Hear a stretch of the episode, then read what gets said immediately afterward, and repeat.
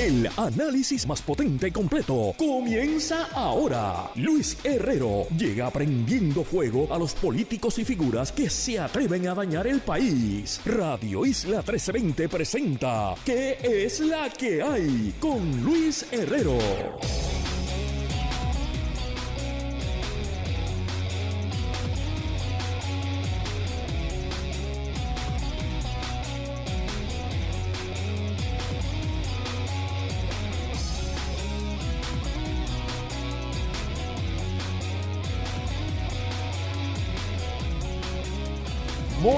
Buenas tardes, bienvenidos y bienvenidas a ¿Qué es la que hay con Luis Herrero por Radio Isla 1320? Hoy es lunes 6 de febrero del 2023. Estamos en vivo y en directo para todo Puerto Rico por el 1320 AM y su cadena para el mundo a través de radioisla.tv, nuestra aplicación para teléfonos Radio Isla Móvil y en facebook.com diagonal Radio Isla TV. Yo soy Luis Herrero y como siempre les invito a que me sigan en todas las redes sociales, twitter.com diagonal L Herrero, facebook.com diagonal L Herrero, instagram.com diagonal L Herrero y recuerda que este programa lo puedes escuchar en su formato podcast, búscalo como ¿Qué es la que hay en tu aplicación de podcast favorita para que me escuches? Cuando a ti te dé la gana y qué es la que hay de que vamos a hablar hoy día 347 de la guerra en Ucrania. José Luis Dalmau dice que no va para la presidencia del PPD, pero que sí va para la gobernación. ¿Ok? Manchin le dice a los estadistas que no hay break para la estadidad en el Senado. No importa cuando lo leas. Y Ejecutivo presenta su propuesta de reforma contributiva. Les cuento los detalles. Y en A Solas con Sonia Valentín reflexionamos sobre el fin del juicio contra Sixto George, el estado de la carrera a la presidencia del Partido Popular Democrático y el momento que vivió anoche Bad Bunny en los premios Grammys. Pero antes de comenzar y antes de las notas de interés que usualmente discutimos, un punto de privilegio personal para mandarle un saludo, un beso y un abrazo a mi querida esposa, licenciada Ana María Salicrup Cuello, que hoy está de cumpleaños. Felicidades, Ana María, te amo mucho y este cumpleaños es más especial aún porque es el último cumpleaños antes de que ella se convierta en mamá y yo me convierta en papá, así que estamos celebrando doble su cumpleaños. Y saben que la suerte que tuvo mi esposa es que el mismo día que ella nació es el mismo día que cumpleaños su papá mi suegro, eh, amado Sixto Sari. Saludo a don Sixto, que también está hoy celebrando su cumpleaños. No voy a decir cuánto cumple ninguno de los dos, excepto felicitarlo. Y si los conoce, pues felicítelo usted también. Bueno, alguien que no podemos felicitar es a la selección de Puerto Rico, los Indios de Mayagüez en la Serie del Caribe, que tuvieron un fin de semana malo, malo, malo. El, el viernes habíamos recuperado con una victoria sobre Venezuela, pero el sábado perdimos contra Dominicana y más doloroso aún, ayer perdimos contra Panamá. La selección de Panamá obviamente es un equipo que no tiene la tradición ni eh, eh, la trayectoria que tienen los equipos de Puerto Rico. Ahora mismo la novena puertorriqueña está en el terreno, enfrenta a Curazao y el partido está 2 a 1, Puerto Rico ganando en la quinta entrada. Puerto Rico no puede perder ni un solo partido más si quiere mantener vivas las esperanzas de cualificar a las semifinales de la Serie del Caribe. Veremos cómo se desempeña. Luego de este partido con Curazao nos queda un partido contra México y un partido contra Cuba. Y en temas beisboleros también una mala noticia. Oficialmente el Ciore puertorriqueño, la estrella Carlos Correa, no participará de la novena de Puerto Rico en el Clásico Mundial de Béisbol que se juega el mes que viene. Expresiones oficiales del gerente general de nuestra selección, Joey Solá. Luego de varios días de conversaciones con Carlos Correa de la organización Minnesota Swings, hoy se confirma que no podrá participar con el equipo de Puerto Rico en el venidero World Baseball Classic. El bienestar de Carlos y su familia están por encima de cualquier otra consideración. Carlos es una de las principales figuras de los nuestros y goza del cariño de la fanaticada puertorriqueña. Le deseamos lo mejor y confiamos en que en una próxima ocasión volverá a defender los colores patrios con la pasión que le caracteriza. Puedo asegurar su compromiso y amor por este equipo es incuestionable. Lo que ha trascendido es que Carlos Correa y su esposa esperan eh, un bebé durante el torneo y bueno, pues que se le hace imposible a Carlos Correa estar con el equipo mientras su esposa va a dar a luz. Y tengo que decir que yo lo entiendo perfectamente. Así que familia, familia, adelante Carlos Correa. Y bueno, afortunadamente Puerto Rico tiene un equipo bastante blindado y podemos recuperar o quizás no reemplazar por completo, pero tenemos los talentos para tener señores de calidad y tener un infield de los mejores del torneo. Y bueno, hablemos de uno de los temas favoritos de este programa. No sé si de la audiencia, pero por lo menos favorito mío. Y como este es mi programa, yo hablo lo que me da la gana, hablemos de Bad Bunny, que anoche electrificó el planeta desde la tarima de los Grammys en Los Ángeles, donde abrió oficialmente el show con un carnaval, un festival cantando dos de sus canciones principales de su, nuevo, de su último disco. Primero El Apagón y luego la canción eh, Después de la Playa, que es la canción más popular de su disco, la canción con la que él cierra todos sus conciertos y es la canción que si usted la ha escuchado, eh, estoy seguro que no ha podido quedarse sentado porque es una canción que contagia de alegría, de movimiento y pone esas caderas a, a remediarse. De hecho, ayer estaba todo Hollywood bailando al son de eh, Después de la playa, incluyendo a la super ultra estrella del pop Taylor Swift, que estaba meneando esas caderas ayer, no con mucha habilidad, pero por lo menos las estaba meneando. Y el planeta ya está listo para una colaboración entre Bad Bunny y Taylor Swift. Eso tiene que pasar, el día que eso ocurra el Internet explota, se acabó el Internet. Y de hecho, como siempre lo hace Benito Antonio Martínez Ocasio, fue extremadamente auténtico y genuino llevando la música puertorriqueña para allá con un conjunto de plena, un conjunto de bomba, el grupo de los, eh, el, Apechao, que es el grupo dominicano, la orquesta dominicana que lo acompañó en todo su tour. Y también estuvieron allí los cabezudos del conjunto teatrero Agua, Sol y Sereno que eh, contaron con la participación del amigo Pedro Adorno, que estuvo muchos años aquí en Radio Isla en el programa Los Domingos. Yo veía a Pedro cuando yo tenía el programa Los Domingos, yo entraba a la una, él salía a la una, así que nos encontrábamos en camida. Saludos a, Pedro, también estuvo Ronald Rosario, Albataín Ortiz, Kenneth Salgado, Cecilia Adorno, Tania Adorno, Javier Ortiz y Yamil Ramos como parte del conjunto Agua, Sol y Sereno. También los primeros invitados incluyeron a Félix Pizarro, Carlos Santos, Luis Benítez, Andrés Cruz, Jorge Echevarría y Alejandro Robles. Muchas felicidades a todos y todas. Y un premio que pasó desapercibido, porque no es un premio para artistas, pero que es un premio de igual o quizás más significativo, más significativo que los Grammy es que el manejador y socio de Bad Bunny, un eh, joven de nombre Noah Sad, que apenas tiene 32 años, es el principal de la empresa discográfica Rimas y él en la semana se ganó el premio de Ejecutivo del Año que da la revista Billboard, la revista, ¿verdad? Que es la revista estándar de la industria de la música.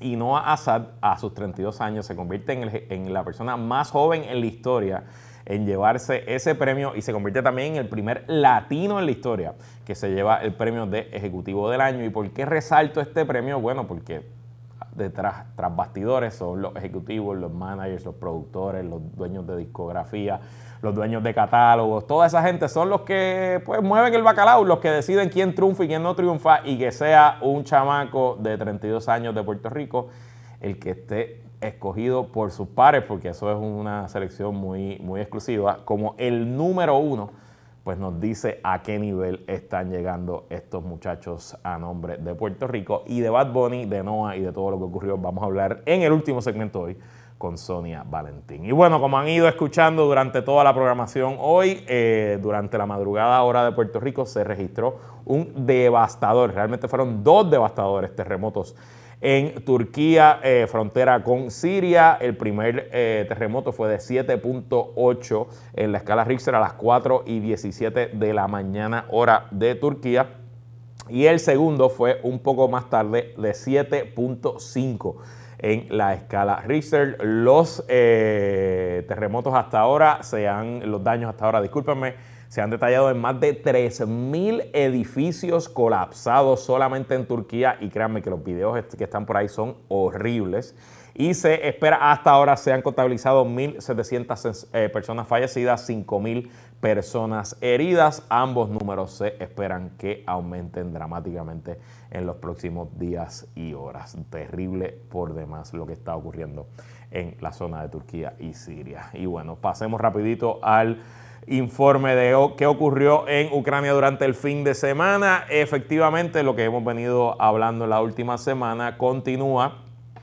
Rusia demostrando ciertas ofensivas. Hoy el Estado Mayor ucraniano informó que eh, Rusia lanzó más de una docena de ataques simultáneos en distintos lugares del frente de batalla, concentrándose, como ha, sido su intención en los últimos meses, en la zona del Donbass, específicamente en el Oblast de Luhansk. Eh, a esta hora, bueno, cuando hicieron el informe hace varias horas, el Estado Mayor ucraniano dijo que estos ataques, aunque intensos, no están eh, logrando su cometido y que las defensas ucranianas en todo el frente de batalla se están sosteniendo. Obviamente esto apenas está comenzando, estamos a menos de 20 días de que se cumpla el aniversario de la invasión rusa a Ucrania y pues se especula que Vladimir Putin quiere algo, quiere un triunfo, quiere que le demuestren algo de progreso y que están tirando pues todas las tropas que les eh, que tienen a su haber, a ver si algo cae.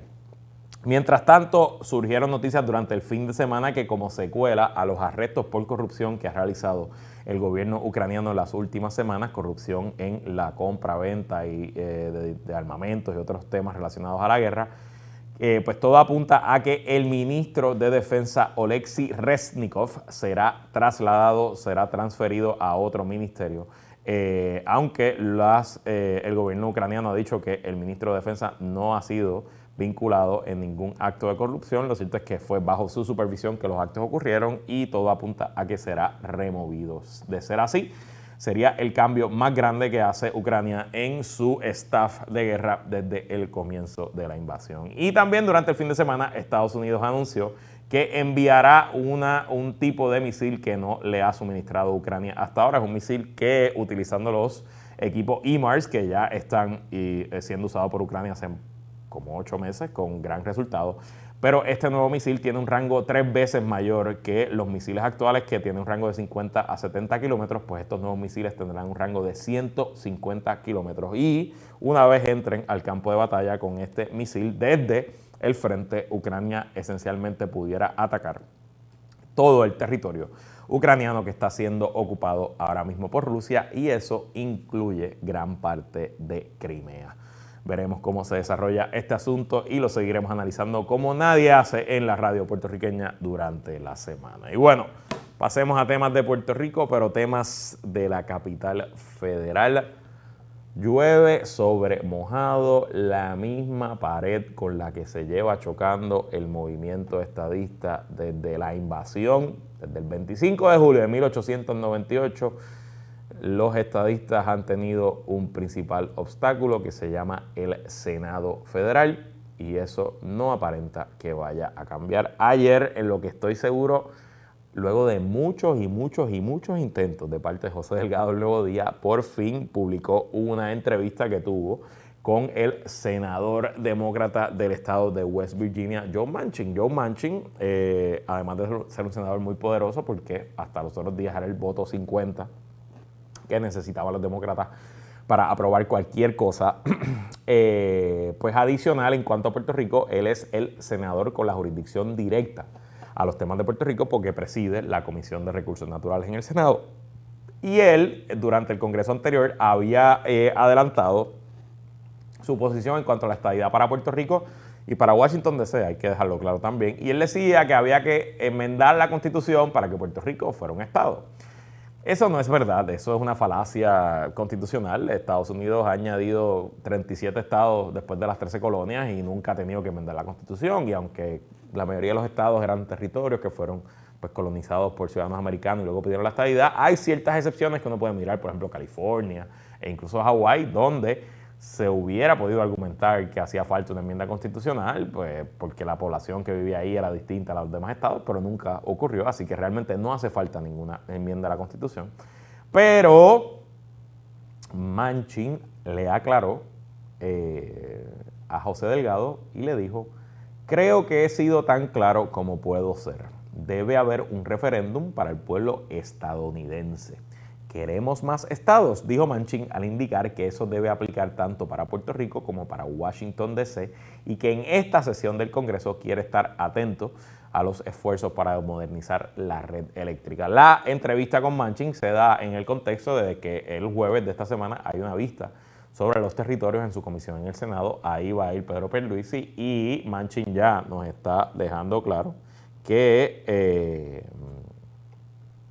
por lo menos mientras él presida la Comisión de Recursos Naturales, no hay espacio alguno para la estadidad en su comité. Y yo creo, amigos y amigas que me escuchan, ustedes ya conocen mi teoría del unicornio, de que la estadidad es imposible, no está disponible, nunca nos las van a ofrecer y que al igual que un unicornio se trata de una bestia fantástica que solamente existen los sueños de los y las que creen en ella.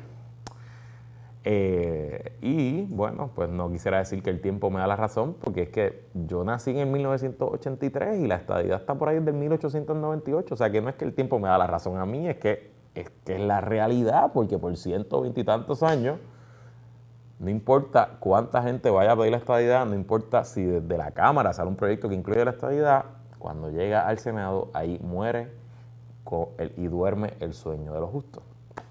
Y me parece que ya es tiempo de que lleguemos a un nuevo consenso como país. Estamos claros que en la Cámara de Representantes, en el Congreso, hay consenso. Hay consenso en que hay tres fórmulas de estatus descolonizadoras, que son la estadidad, la independencia y la eh, soberanía o la libre asociación, o como le pusieron en el proyecto pasado, soberanía en asociación. Y hay consenso de que el Estado Libre Asociado Territorial o el territorio, como usted le quiera llamar, no tiene espacio en la Cámara. Y yo, mm, excepto por los Estados Libristas más hardcore o por los que queden Estados Libristas que son populares todavía, más allá de ese grupo, probablemente el 70, 80% del país tiene consenso en que en la Cámara no hay espacio para el territorio. Pues ¿saben qué? Ahora nos falta llegar al otro consenso, que es que en el Senado no hay espacio para la estadidad. No lo hay. La verdad, no se molesten conmigo. Como dice Jay hasta ahora en, el otro, la otra estación, los datos son los datos. Em, y si yo manchen que va a reelección ahora y que probablemente pierda porque va contra el gobernador republicano, que es una persona extremadamente popular con unos números brutales, si yo manchen pierde y en el 2025 llega otro senador, sea republicano o demócrata, a dirigir la Comisión de Recursos Naturales, nada va a cambiar porque al igual que hay consenso en la Cámara de que no hay espacio para el territorio, en el Senado hay consenso de que no hay espacio para la estadidad. Y bueno, el unicornio sigue cabalgando. Y hablando de sueños imposibles. Ya yo les había adelantado aquí, la semana pasada o la anterior, que mi colega y socio en el podcast Puestos por el Problema, el periodista Jonathan Lebrón, me había dicho, y lo había dicho en el podcast, desde, yo creo que desde diciembre, sino desde principios de este año, que José Luis Dalmau, actual presidente del Senado y presidente del Partido Popular Democrático, iba a desistir de cualquier intención de aspirar a la presidencia del Partido Popular, que se elige mediante voto de todos los y las populares en mayo de este año. Y asimismo fue hoy en entrevista exclusiva con el vocero y luego con eh, Noticentro 4, un reportaje televisivo, el senador José Luis Dalmau, pues en efecto dijo eso mismo, que no va a aspirar a la presidencia del partido en mayo, pero dijo que va a correr para la gobernación.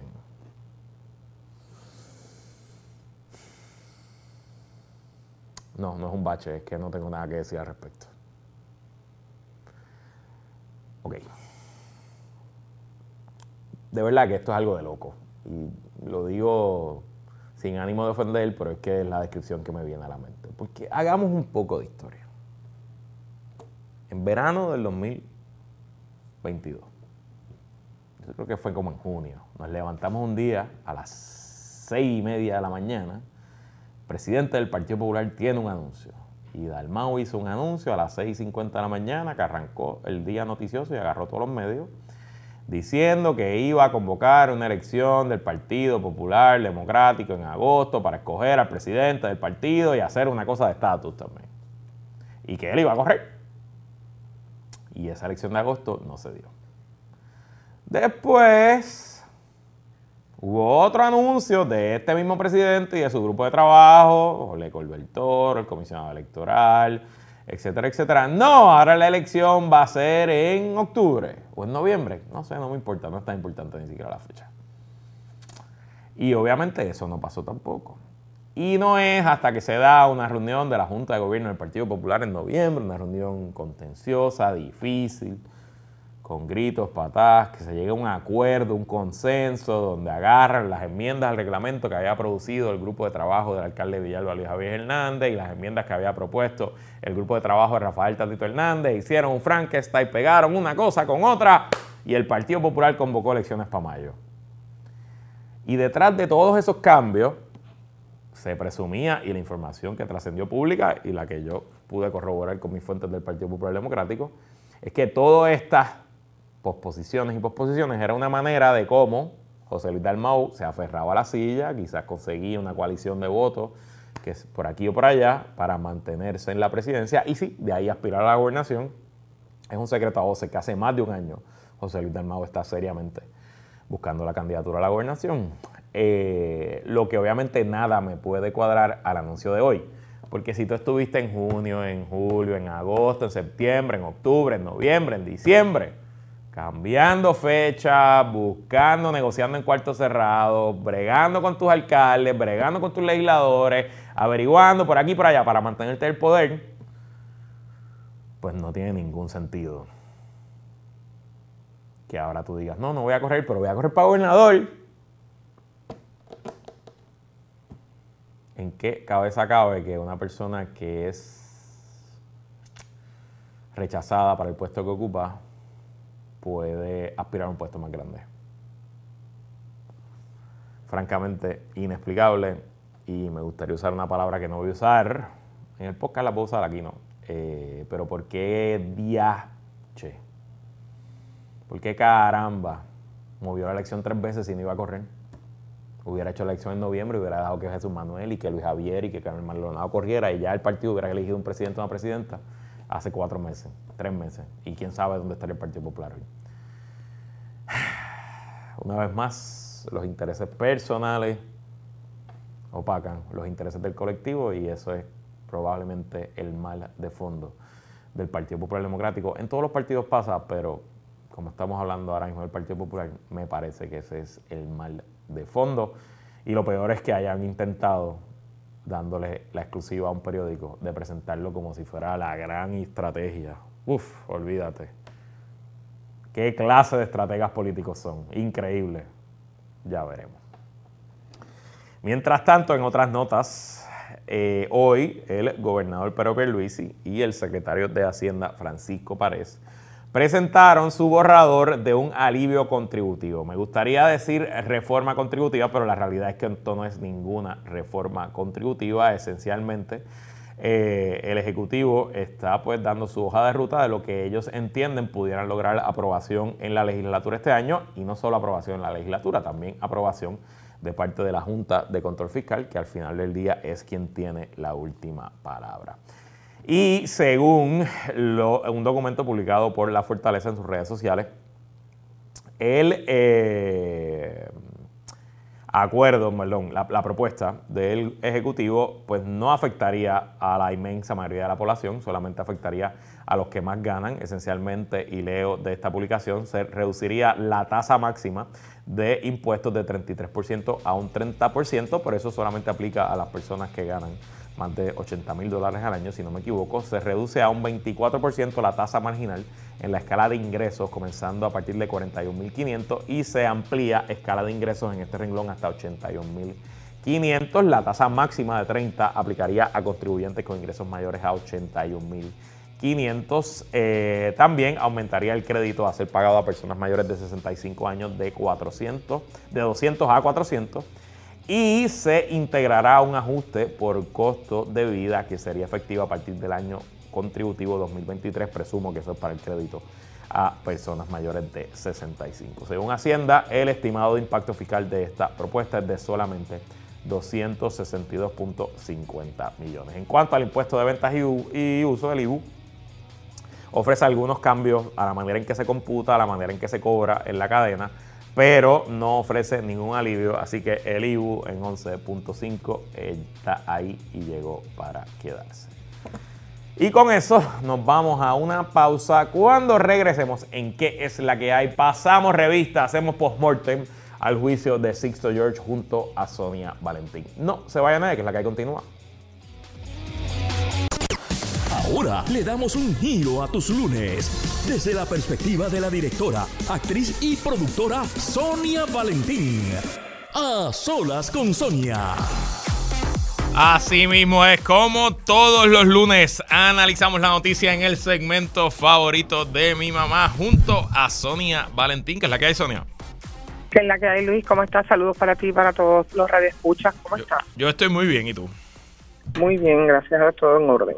Bueno, vamos a hablar del tema que sé que querías hablar de esto la semana pasada, pero no pudimos estar contigo. Así que te cedo el micrófono. Terminó el juicio contra el ex productor de televisión Sixto George con un veredicto de culpabilidad en los tres cargos de extorsión, intención de intento de extorsión y obstrucción a la justicia. Y hablando de eso, de justicia, en tu opinión, ¿se hizo justicia aquí, eh, Sonia? Bueno, mira, eh, la justicia ¿verdad? le imparten lo, el jurado que escucha todos los datos y que el juez que está presente. Yo no estaba allí presente, pero en todo caso se, se solucionó, ¿verdad? Se dilucidó y se llegó a un veredicto final. La realidad en esto es que se han levantado tanto, tanto polvo alrededor de, muchas otras cosas, que a mí lo que me parece es que lo que tiene, tiene que ocurrir es que salga a la luz la verdad. Que si él, ¿verdad? Ya el, el veredicto para es culpabilidad. Bien, pues entonces, ahora que hable, que diga quiénes fueron las personas o quiénes son los periodistas o quiénes son los medios que cogen dinero, Luis. Porque eh, tirar la tierra y no decir la verdad y finalmente no enterarnos. El país tiene derecho. Es terrible que estemos en un país terrible. Y, bueno, y cada cosa, ¿verdad? Uno dice, bueno, a lo mejor no pensaba, qué sé yo, siempre tengo una espina, pero, pero la realidad es que es terrible que vivamos en un país donde la democracia se manipula desde los micrófonos, donde se agrede desde los micrófonos, desde donde, ¿sabes qué? Se destruyen imagen y se destruye personas solamente porque no estaban a lo mejor eh, coincidiendo con lo que querían ellos que se dijera. Eh, esto es eh, alarmante y, y, tenemos que separar. Y yo sí quiero pedirle al público que separe entre lo que es un periodista en funciones y lo que debe hacer un periodista. ¿Cuál es el trabajo de un periodista? Y esto también para los compañeros. El periodista que pertenece, que supuestamente tiene el cuarto poder y que es un medio importante de fiscalización, y que tiene un trabajo ético que realizar, tiene que repensarse. Aún aquello, sabemos que no, ¿verdad? Que no, estamos diciendo que, este, porque en caso de él es un productor, y yo no sé si él, ha hablado de periodistas, pero yo no sé que haya no haya salido ninguno, ¿verdad? Realmente a flote y que el caso se esté llevando, que yo conozca. Pero como él menciona a los periodistas, es un buen momento para la reflexión, para la autoimposición ética, para que también los gremios impongan una ética, una vara más alta, igual que tienen los médicos, igual que tienen los abogados, los periodistas tienen un poder importante, un rol importante en la sociedad. Vamos a subir esa vara, vamos a, llevar esa ética al máximo. ¿Qué quiero decir con esto? Mire, no se meta en conflicto de interés. Si es periodista, no se meta en conflicto de interés. Eso es todo. Ah, que hay una diferencia entre el artista, y quiero que esto quede bien claro. Una cosa es un artista y otra cosa es el periodista. ¿Ok? Y ahí también están los comentaristas. Y las tres son cosas distintas. Que un artista pueda definitivamente tener auspicios y tener, ah, pues sí, claro, pues, pues es un artista. Y, y no vive, no, no, no emite, no, no da noticia. No es una persona que, fiscal, que tiene el rol de la fiscalización eh, de un gobierno, de una operación, porque no es periodista. Ah, pero nos confundimos, porque es que está la dinga mezclada con la magnesia y la magnesia con la dinga de una manera que esto ya no hay quien lo entienda ya perdimos el norte. Había veces que me decía a mí, no, porque tú como periodista, no señor, nunca fungía como periodista en el, en el programa de la mañana, en un programa de entretenimiento, yo soy un artista. Ah, que sí, yo estudié comunicaciones, sí, que mi primer trabajo fue periodismo de Canal 47 de Telemundo en Nueva York, sí, correcto. Que puedo ejercer esa labor totalmente, pero que no lo ejerzo, no lo ejerzo. Ahora, si tú eres un periodista, tú eres un anchor, tú eres un periodista de un periódico eh, escrito, de prensa escrita, para la redundancia, tú eres un periodista de radio y tú reportas noticias y esa es tu labor, pues vamos a leer, pues ahí hay que tener unas precauciones. Y, y esto no tiene nada que ver con Sixto George, esto tiene que ver con la dinga, la magnesia y todo lo que tenemos enredado. Porque aquí se han confundido y se han mezclado y entrelazado. Ahora, ¿verdad? Y, ¿verdad? Con mucho respeto, hay periodistas que, que, trabajan más de artistas que de periodistas y hay, y hay artistas que, que hablan más de, de, de noticias, pero tienen que hablar de noticias en su opinión. Eso no, quería no están dando una noticia, están opinando. Eh, eso te una opinión la puede tener la vecina, el vecino, yo y usted. Ah, reportar una noticia. ¿Dónde, cuándo, cómo y por qué? Y todas las cosas, lo que conlleva ser un periodista que incluso tiene un carné, bueno, que tampoco un poco lo han quitado, pero ahí está, que tiene unos privilegios, unos privilegios en nuestra constitución, privilegios que le otorga su profesión. Pues entonces tenemos que empezar a ser un poquito más rigurosos porque tenemos al país confundido, tenemos a la gente eh, eh, vuelta loca, ya no sabemos identificar quién es quién ni para qué va. Y, y vuelvo y digo, puedo yo haber cruzado la raya en algún momento, puede alguien haber cruzado la raya mía del artistaje en algún momento. No se trata de eso, se trata de que cuando estemos en un rol lo asumamos y ejecutemos de acuerdo a la ética de ese rol. Eso es todo lo que yo digo. Te, quería preguntar un poco de eso, porque, ¿verdad? Y, y, uno de los análisis prevalecientes durante el juicio, y me incluyo, es que un poco más allá de Sixto George, en la mesa, en el banquillo de los acusados, estaban los medios de comunicación. ¿Y cuánto de esta podredumbre que Sixto George representa, cuánto podemos atribuir a eso que tú llamas que se han cruzado las líneas? Porque, ¿verdad? En el, en el en el periodismo clásico, como el arquetipo que uno se, se, imagina, eh, pues está la redacción con los periodistas y está venta, que es una división aparte. Y eh, en los periódicos antes eh, el, equipo de venta estaba físicamente separado del equipo de redacción y en teoría era que los de venta pues no influenciaban a los de redacción. Pero bueno, sabemos que eso en, en, el periodismo mundial ha ido decayendo y en Puerto Rico yo diría que decayó hace décadas, ¿no? ¿Cuánto al final del día y cómo tú, cómo tú ves que cómo quedamos los medios de comunicación tras el? Por eso, por eso es que yo vuelvo al principio. El médico, el médico tiene una ética y una responsabilidad ética consigo, con ser médico, no con el hospital donde trabaja. ¿Me explico? O sea, que vuelvo, el periodismo, los gremios periodísticos al igual que los de relaciones públicas, al igual que todos los gremios, tienen que exigir a, a sus miembros un nivel de ética. Si yo trabajo en X medio de radio y viene y se me acerca la persona de venta y supongamos que yo soy una periodista y me ofrece hacer tal comercial, yo debería, yo, no porque, porque decir, mira, yo no puedo hacerlo porque mi ética como periodista me lo impide, no estoy negándome a hacer lo que me solicita la empresa, pero en este caso tenemos que verificarlo de alguna manera que funcione para que yo, ¿me entiendes lo que quiero decir? O sea, me explico, tú no es que te niegues a, tu trabajo, pero si, si la ética se eleva en gremio completo, entonces el medio, que es el medio, el canal, la estación de radio, el periódico, no podría presionar al periodista, lo que tendría que decir es, mira, esto éticamente no me lo van a aceptar el periodista no me va a aceptar, el, ¿verdad? Porque el gremio es el que establece la regla máxima para, para la ejecución de esa profesión. ¿Me estoy explicando? Te entiendo, te entiendo perfectamente. Al final del día, ¿no? Y un poco es lo que ocurre en todas las facetas de la vida. Depende mucho de, lo, de, la ética del individuo, ¿no? De, Por eso, pero en este caso, como son profesiones que tienen unos privilegios o tienen unas licencias, en el caso de los periodistas no tienen licencia necesariamente, los abogados y los médicos sí, pero tienen unos privilegios constitucionales tú como gremio puedes exigir que haya un nivel de ética e, específica. Volvemos, tú como abogado, ¿la ética es tuya o es de la corte? Eh, es mía, pero el que me quita el título es la corte. claro, claro. Y, y, el Departamento de Estado podría hacerlo también. Sí, pero ahí entonces se entra una, en unas discusiones peligrosas de libertad de prensa. No tenemos, es correcto, no tenemos que llegar allí. Yo no tenemos que llegar allí. Si con que el gremio sea riguroso, sus organizaciones sean rigurosas con su gremio, ya vamos a, a, separar la pajita de la leche. Al que veas que no está por allí, sabes que ese no está por allí. No está ejecutando la ética a un nivel óptimo. Por lo tanto, sabemos que este no está en el camino derecho, está cogiendo curvas. Y, no tenemos ni que, lo podemos expulsar del gremio, I mean, de la asociación, del grupo, de como tú le quieras llamar. Y te pregunto, una de las cosas que yo he hablado un poco es que, qué consejo, qué, qué le podemos decir al público para, para que porque al final del día tenemos que adiestrarnos como consumidores de medios a ser consumidores acusados, a poder distinguir el grano de la paja, a entender quién está empujándonos información versus quién está dando información. En general, en general, cuando usted escucha las noticias, que era lo que yo decía, escribí en Twitter el otro día, en Facebook, existe, ¿verdad?, en el nuevo mundo, algo que de lo cual yo participé, que se llama el infotainment, ¿verdad?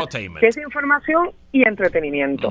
Sin embargo, lo que pasa no es que el infotainment no es malo, porque pues algo que se inventaron y que existe, ajá. El problema es que no haya just news sin entertainment.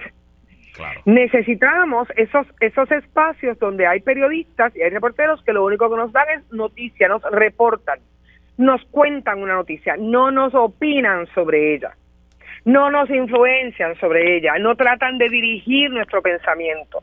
¿verdad? Antes uno escuchaba el noticiario y la realidad es que había un reporte de un hecho. Y uno determinaba o llegaba a su propio ¿verdad? juicio, evaluación, si quería hacer alguna o lo que fuera. Hoy día ya estamos comentando y minutos seguidos, termina la noticia, comienza el comentario. Estoy hablando de situaciones de noticias formales, ¿no? Porque eh, obviamente esto lo va a ver en un programa de entretenimiento, esto lo va a ver en un info eh, eh Pero cuando estamos hablando de diarios, eh, hablamos de noticiarios, ya sea de radio, televisión, pues debería haber ahí una separación. Y no es que yo estoy siendo conservadora, es que realmente lo que le puedo decir a la gente, mire, si usted ve que un periodista comenta mucho, quítelo. No lo vea, pues, ¿qué, le voy a decir? Mire, usted vea, usted si quiere escuchar noticias, preocúpese porque el periodista le responde a las preguntas de, de rigor. ¿Cómo, cuándo, dónde, por qué? Y que no me esté diciendo, ay, que eh, esta persona que, que ay, fíjate, pues eso habrá que estudiarlo porque como, como es que esta persona cometió ese crimen y bla, bla, bla, bla, bla, bla, y bla, bla, bla, bla, y pasan el juicio. ¿Cómo, cuándo, dónde y por qué? Eh, creo que está bastante claro eh, ese asunto y al final del día también no solo vale leer el titular, hay que leer arriba, en medio, porque no es lo mismo que venga de un Radio Isla o que venga de un whatsappita.com o quién sabe si dejaste un website extranjero. Y segundo, hay que leer el nombre del periodista o la periodista. que Tengo que matizar algo. Diga usted. Eh, y siempre van a haber opiniones, y siempre van a haber programas de opiniones, y siempre van a haber artistas opinando y programas de entretenimiento. Y usted tiene que saber que eso es un programa de entretenimiento y que esa opinión se suscribe a esa persona, no tiene que ser la suya.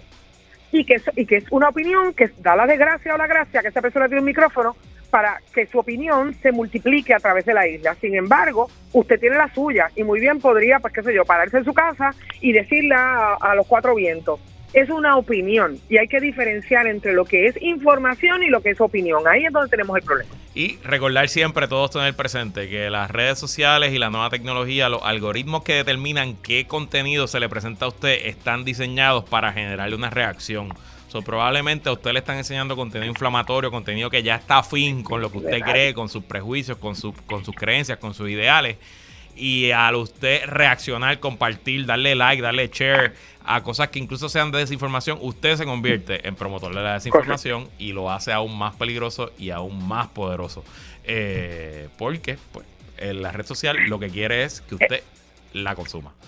El problema más grande que tenemos en esta era, eh, Luis, y lo hemos visto también en los Estados Unidos y se han tratado de tomar medidas para ella, es el fake news. El fake news. Bueno. Y la desinformación. Eh, Puerto Rico acaba de andar otra carrera. Estamos 3 a 1 ganando la Curazao en la séptima. Vamos a la pausa. regresamos con más.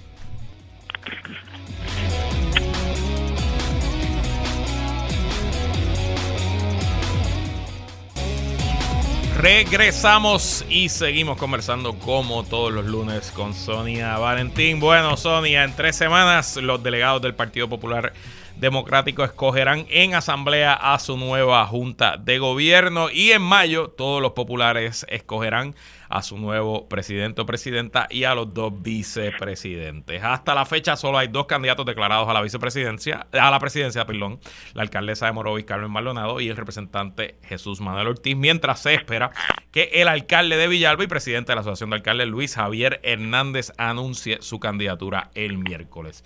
Uno que dijo hoy que no va a aspirar es el actual presidente del partido, José Luis Dalmau, aunque dijo que considera seriamente la candidatura a la gobernación. Sonia, hoy el Nuevo Día tiene portada una historia donde dice que el Partido Popular no compite contra otros partidos, sino que compite contra la irrelevancia. ¿Tú crees que todo este proceso interno le sirva de algo a esa institución? Bueno, bueno, ¿verdad? Para los populares yo espero que les sirva de algo. Este, no lo sé, no conozco el proceso, no sé si, pero entiendo que debería servirle de algo. Eh, eh, yo creo que uno de los problemas fundamentales últimamente en estas últimas elecciones es que mientras más experiencia tiene la persona o más tiempo lleva expuesta, más complicado para una candidatura. Eh, no sé si me explico y se complica pues por muchas cosas. Es triste porque la experiencia debería valorarse, ¿verdad? Cuando pensamos de alguna manera, ¿verdad? Tener experiencia debería ser bueno. Sin embargo, en la política pareciera que las caras nuevas y las que eh, en principio no deben saber mucho porque están aprendiendo y empezando, pues son las que al final del camino jalan votos. Eso ha sido como una tendencia. eh, pues terrible, terrible para el país en ese sentido, pero eh, parece que es lo que hay. O sea que yo veo que dentro del Partido Popular hay unas caras nuevas que muy probablemente pues aprendan a costa de nosotros también y, pasa lo mismo en el Partido Nuevo. Y, y son como los que veo con mayor probabilidad en términos de popularidad. Y lo mismo, y eso va a pasar internamente en el Partido Popular, lo que decidan ellos allí, quién se quede, si ellos no miran hacia esa esquina y no están claros de que, ¿verdad? Eh, no necesariamente, es triste lo que te digo, porque para el, gobierno de Puerto Rico es muy complicado, es lo que pienso. Es un, es un sistema bastante complicado. Cuando tú no tienes mucha experiencia, ya sea en administración o en conocimiento de gobierno, yo asumo y supongo que tienes que recostarte bastante de tus asesores y de las personas que tienes alrededor que conozcan el sistema. Pues, ¿verdad? Es lo que aprendes. Pero la realidad es que no te da tiempo porque cuatro años en lo que ya sabes, sabes lo que pues ya probablemente te quitan y el país elige a otro. Así que eh, el, no tener, hasta cierto punto, el no haber tenido de permanencia, y verdad puede sonar raro, pero estabilidad eh, nos ha traído muchos problemas. Y ha habido estabilidad, pero una estabilidad, quote, porque digamos que el Partido Nuevo ha ganado ¿verdad? Eh, bastantes años, pero sin embargo no es estable porque es otro otro candidato, no es el mismo. Me parece que el Partido Popular tiene eh, un reto por delante de poder identificar quién los puede llevar a una elección contra el Partido Nuevo y el Partido Victoria Ciudadana y bueno, el independentista también, que están en, bueno, pero ya Victoria Ciudadana y el Partido Independentista han dicho que van a hacer algún tipo de, de, de, eso parece, Eso parece.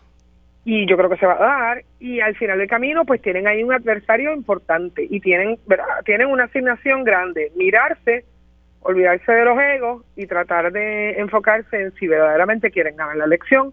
Y la comisaría residente y el municipio de, San Juan en, en teoría en un mundo perfecto lo que tú dices sería lo que ocurriría que van a dejar al lado los egos, van a hacer una carrera limpia que va a ser positiva para el partido, donde tres figuras que son relativamente nuevas, que no han tenido un turno al bate, van a discutir ideas y van a levantar la imagen y al final del día quien resulte ganador va a salir fortalecido de cara al 2024. En teoría. El problema es que en ejecución ha sido tan y tan pobre todo el proceso, tan atropellado, tan una cosa encima de la otra. Se notaba que todo el proceso de posponer, posponer, posponer se hacía para que Dalmau se pudiera mantener en la presidencia y cuando llegó a la hora de la verdad, entonces Dalmau dice no me voy a quedar en la presidencia.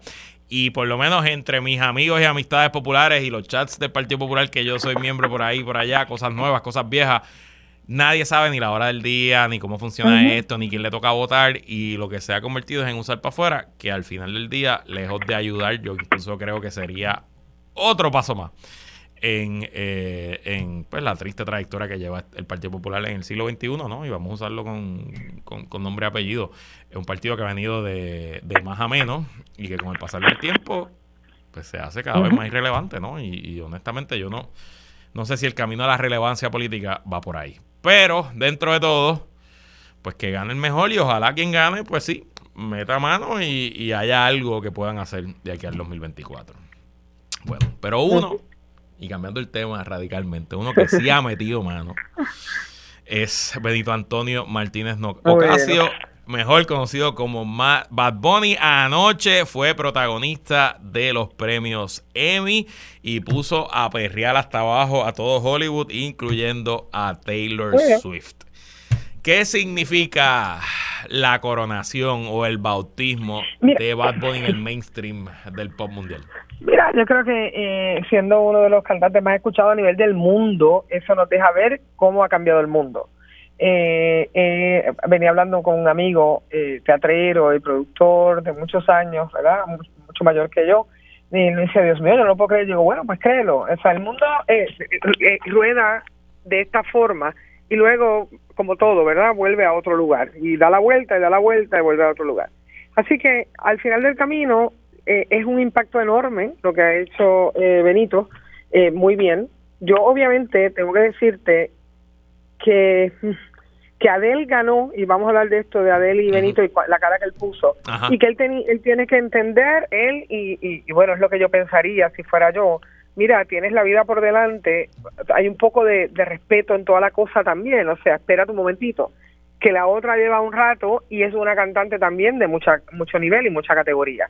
Así que eh, yo veía siempre, ¿verdad? Lamentablemente por mí, que soy puertorriqueña, veía a Adel ganando sin quitarle el mérito de lo que él hizo y lo que él ha hecho hasta aquí y lo que le queda por hacer y la grandeza de lo que hace a nivel mundial.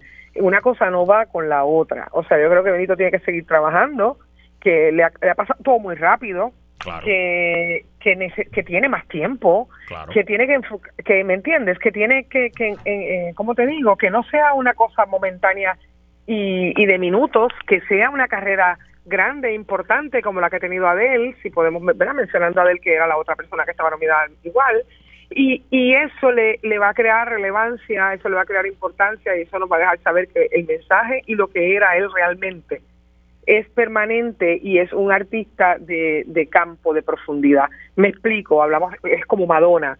O sea, cuando Madonna tenía su momento y era verde y todo el mundo pensaba, igual los Beatles, pero tú tienes que, pero tú, pero mira esas carreras de años, de, de muchos discos, de mucha composición, o sea, y él todavía le queda, le queda mucho, yo creo que le ha pasado todo muy rápido. Y pensar que anoche ganaba, pues también era un poquito el ego, ¿no? Porque tiene una carrera corta, que, que, que, podría ser, si ganaba anoche, podría haber sido hasta una casualidad o un one hit wonder. Claro. Tú sabes, cuando, cuando realmente no. O sea, yo creo que él tiene todo el futuro por delante y toda la posibilidad de hacerlo con un mérito enorme, con una carrera concebida a, años. No sé si me estoy explicando. Sí, te entiendo perfectamente y como dato curioso, hay una larga historia de artistas trascendentales que pierden su primera nominación a.